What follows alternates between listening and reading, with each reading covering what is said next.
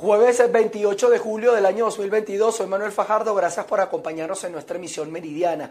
Vamos a comenzar en Venezuela, al menos unas 100.000 personas fueron diagnosticadas con VIH, así lo ha señalado la Oficina de VIH-Sida de la Organización de Naciones Unidas en el país. La Oficina ONU-SIDA estimó que cerca de 100.000 venezolanos viven con VIH en el país.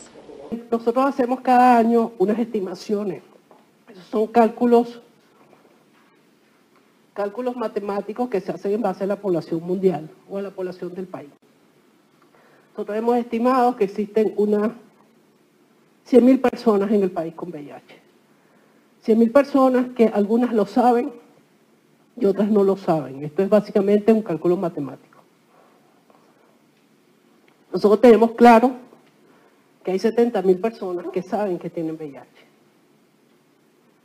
¿Dónde están las 30.000? Esa es justamente estos son estudios que se hacen a propósito para que los países se pongan metas y se plantee, por ejemplo, tratar de buscar el 90% de esos datos. Entonces, uno haga políticas públicas y busque dónde están el 90% de ellos. Entre las recomendaciones de la ONU, SIDA se encuentran reforzar las campañas de prevención para disminuir las cifras. Desde Caracas, Venezuela, María Alejandra Silva. En el estado Carabobo, gremios y sindicatos rechazaron la reducción de la cláusula de uniformes laborales. Exigen también un aumento salarial. Gracias por el contacto. El gremio de enfermeros rechazó la decisión de cancelar 200 bolívares por concepto de uniformes y zapatos. Reiteró que les corresponden 1.300 bolívares. Veamos. Puntualmente el sector salud está siendo amedrentado con una arremetida por parte del Ejecutivo Nacional, específicamente por el Ministerio del trabajo conjuntamente con una federación que es FENACITRA Salud, que es una federación pro patrono, que han acordado reducir beneficios laborales. Es una cuestión nunca vista que nosotros rechazamos. Hay una cláusula específica que correspondía cancelar 1.300 bolívares, como son por ejemplo los uniformes y, y, zapatos. La decidieron que van a pagar solamente 200 bolívares. Esto es rechazable. Igual los jubilados y pensionados tenían que recibir unos beneficios que correspondían a 85 días de salario y lamentablemente lo van a fraccionar a la espera de un proceso inflacionario, de todo lo que es la dolarización, porque este proceso económico sigue en deterioro en contra de los trabajadores y por supuesto a la espera de lo que es la UNAPRE que no termina de dar respuesta a los trabajadores del país de por qué tanto amedrentamiento y por qué tanta política de desmejora en contra de los trabajadores. El sindicato Obreros al servicio de la gobernación del estado Carabobo destacó que el salario que devengan es insuficiente para vivir con dignidad. Los trabajadores del estado Carabobo ganamos 4,31 bolívares diarios un trabajador que asuma o va al trabajo con una camioneta para regresar al trabajo y llegar a su casa, gasta cuatro bolívares, les queda 31 centavos para el desayuno, para el almuerzo, para la cena. Eso es prácticamente imposible. Y las secretarías están obligando a los trabajadores a que tengan que ir a trabajar de lunes a viernes de 8 a 4 de la tarde, sin bioseguridad.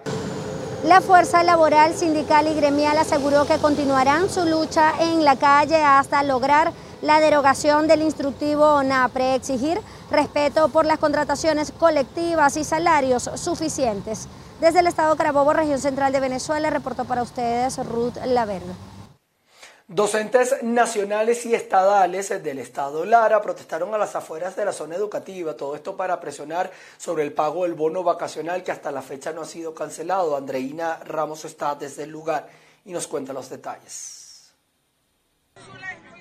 Muy buenas tardes. Este es el panorama que se puede observar a las afueras de la zona educativa del Estado Lara, en donde los docentes están haciendo para exigir lo que es el pago del bono vacacional que por ley les corresponde y que hasta los momentos no ha sido cancelado. Vamos a escuchar parte de las declaraciones que está ofreciendo la profesora Hilda Peña, quien es la presidenta del sindicato de maestros del Estado Lara. Me quiere tumbar. No, no, no, no, jamás.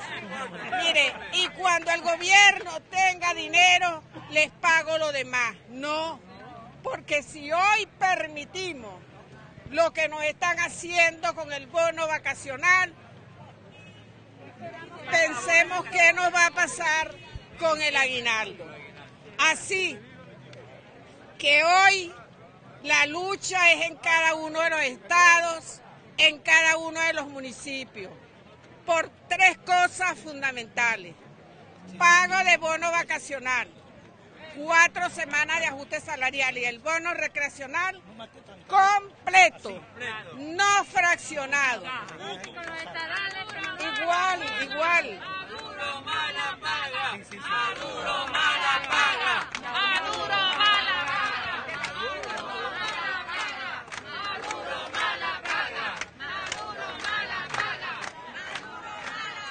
El otro punto, el segundo punto el cual hoy estamos en la calle es por la, eliminación, por la eliminación del instructivo de la UNAPRE.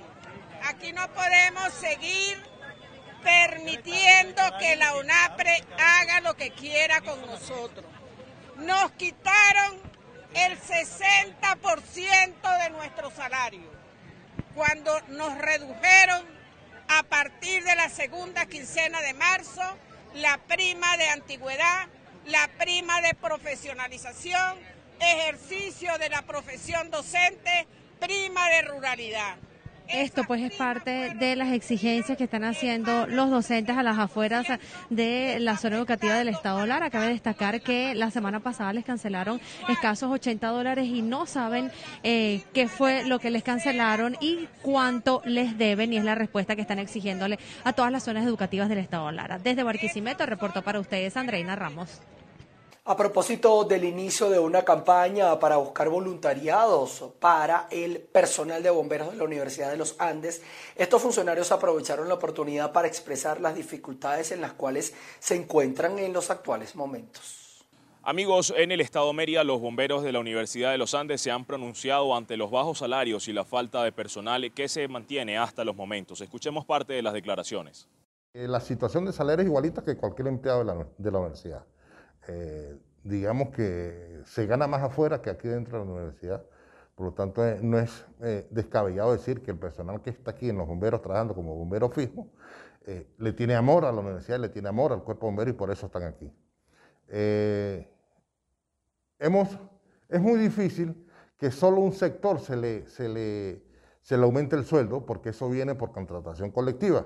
Más sin embargo, este, estamos, hemos logrado y eso en conversaciones con el rector, en conversaciones con la dirección de personal, que los cargos de los bomberos eh, son muy deficientes en, en cuanto a la capacidad para el personal, sobre todo el personal que está abajo, que está en planta, que es el que sale día a día, el personal de bomberos rasos. Entonces, eh, los cargos, hay siete cargos bomberos nada más, que son eh, bombero, bombero inspector, bombero jefe, jefe de operaciones, jefe de sala técnica, inspector de los servicios, comandante en jefe, o comandante del cuerpo bombero. ¿Qué pasa? Que los bomberos a nivel nacional se les paga por rango, no por cargo. ¿sí?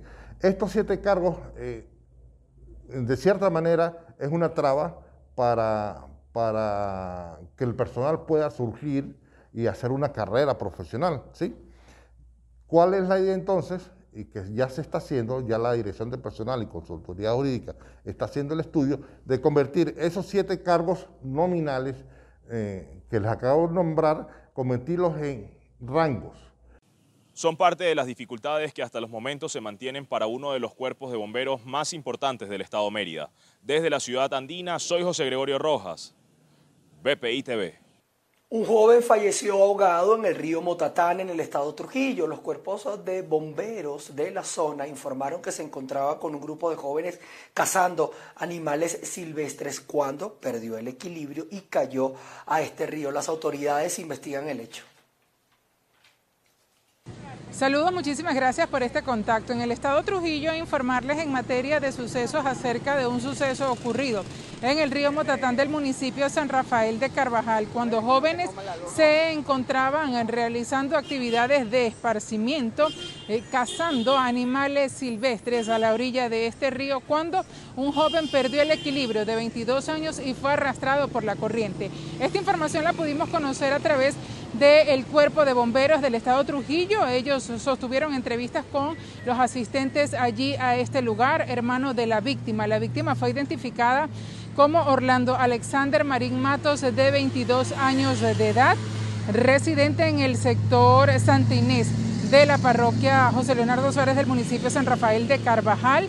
Eh, sus compañeros eh, trataron de auxiliarlo, pero no hubo nada que hacer y fue encontrado eh, un poco más adelante de este río, del río Motatán. El cuerpo fue levantado por el cuerpo de bomberos, llevado hasta lo que es la morgue del hospital de Valera. El 6CPC también realiza investigaciones y entrevistas a las personas que se encontraban en el lugar para ver cómo había sucedido los hechos. Esta fue la información que se pudo recabar de este lamentable hecho. Es la información que tenemos desde el estado Trujillo. Les reportó Mayra Linares. La Fiscalía colombiana desmanteló una red encargada de imprimir billetes falsos en un inmueble en Maicao, departamento de La Guajira, que luego iban a ser llevados a Venezuela y Panamá. Tres sujetos presuntamente responsables de una red que falsificaba billetes de pesos y dólares fueron detenidos en Maicao, departamento de La Guajira. La aprehensión se produjo luego de un allanamiento por parte de funcionarios del CTI y de la Fiscalía que llegaron hasta el Centro de Elaboración Ilegal de Monedas.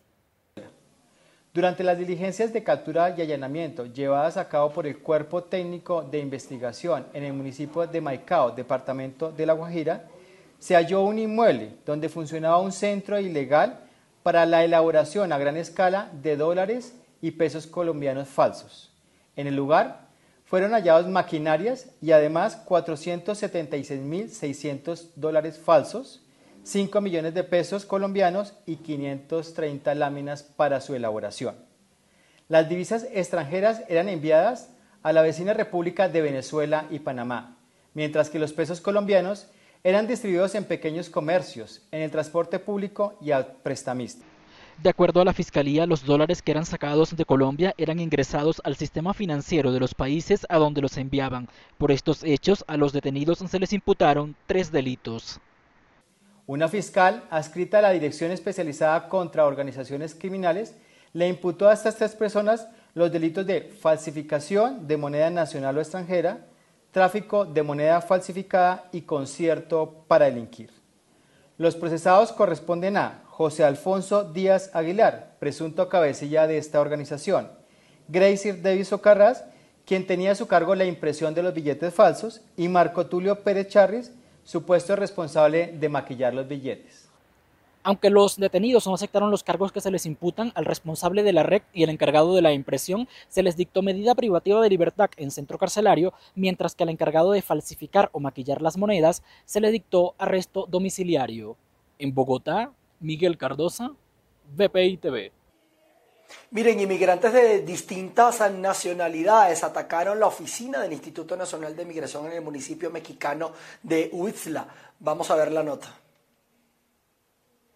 La caravana de migrantes, integrada por al menos 4.000 personas de varios países que se ha estacionado en el municipio mexicano de Huitzla, estado de Chiapas, se enfrentó este miércoles con los agentes de la Guardia Nacional ingresó por la fuerza a las oficinas del Instituto Nacional de Migración en el lugar. Esta erupción tuvo lugar luego de que los migrantes cumplieron dos días a las afueras del Centro de Atención Integral al Tránsito Foráneo de Huitzla, a unos 40 kilómetros de la ciudad de Tapachula, donde buscan tener documentos de tránsito que les permitan continuar su travesía hacia la frontera con Estados Unidos. Llenos de inconformidad e impaciencia porque las autoridades aún no dan respuesta a sus peticiones de permisos temporales, los migrantes se organizaron y entraron de forma violenta a las oficinas alrededor de las 12 horas. En el enfrentamiento los extranjeros chocaron con un grupo de agentes que intentó detenerlos con equipos antimotines, pero los migrantes se fueron a los golpes a cuerpo limpio y mediante pedradas rompieron cristales del edificio. En medio de la revuelta, los inmigrantes que llevan días esperando sus permisos temporales lograron ingresar a las oficinas y ya adentro lanzaron piedras y vallas metálicas, sillas y objetos a las oficinas y a los agentes de la Guardia Nacional que intentaron contenerlos. Pasamos a Nicaragua porque un accidente de tránsito se registró la noche de este miércoles en el norteño departamento de Estelí ha dejado varios muertos de distintas nacionalidades, muertos y heridos de distintas nacionalidades, entre ellos venezolanos, haitianos, cubanos y por supuesto nicaragüenses. Según esto lo ha detallado la policía local, que no ha dicho la cantidad real de personas fallecidas y heridas. Los medios oficiales se reportan que entre los eh, perjudicados hay migrantes que tenían como destino final los Estados Unidos. El vehículo cubría la ruta de Managua-Zatlapa, un municipio cercano a la frontera del norte con, eh, de Nicaragua con Honduras. Ahora nos vamos a Asia, ya que en Filipinas eh, continúa la alerta ante las réplicas del sismo de magnitud 7 que golpeó este miércoles a ese país. Así ha quedado la isla filipina de Luzón tras el terremoto de magnitud 7 que golpeó el país el miércoles y que ha causado nuevos temblores. Las autoridades de Filipinas mantienen ahora los trabajos para evaluar los daños y han alertado a la población sobre posibles réplicas. Al menos cinco personas murieron en Luzón, la isla más poblada del país y donde se encuentra la capital.